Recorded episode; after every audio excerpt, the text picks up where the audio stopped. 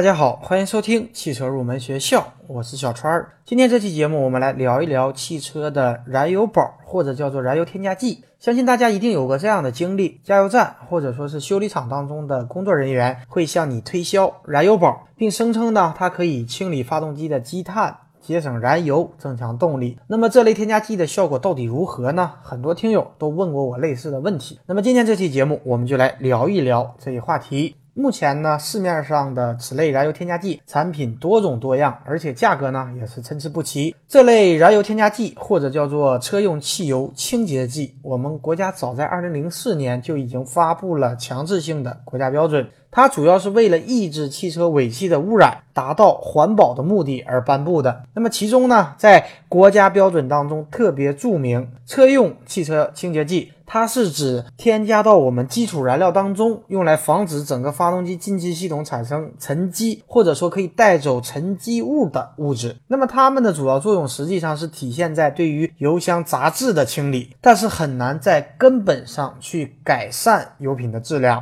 而且它们只能够通过减少油品的杂质，进而减小发动机积碳的产生。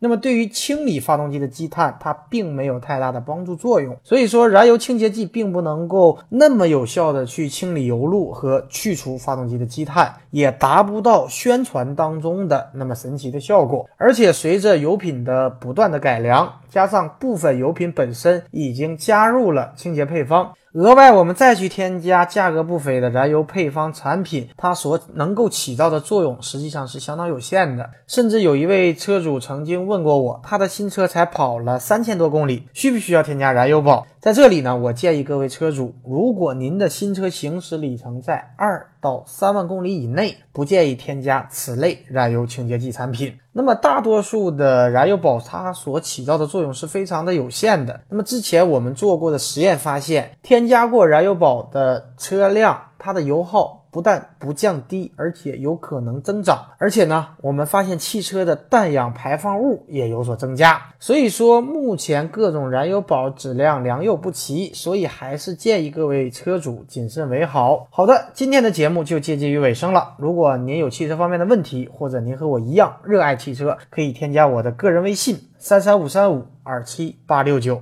我们下期节目再见。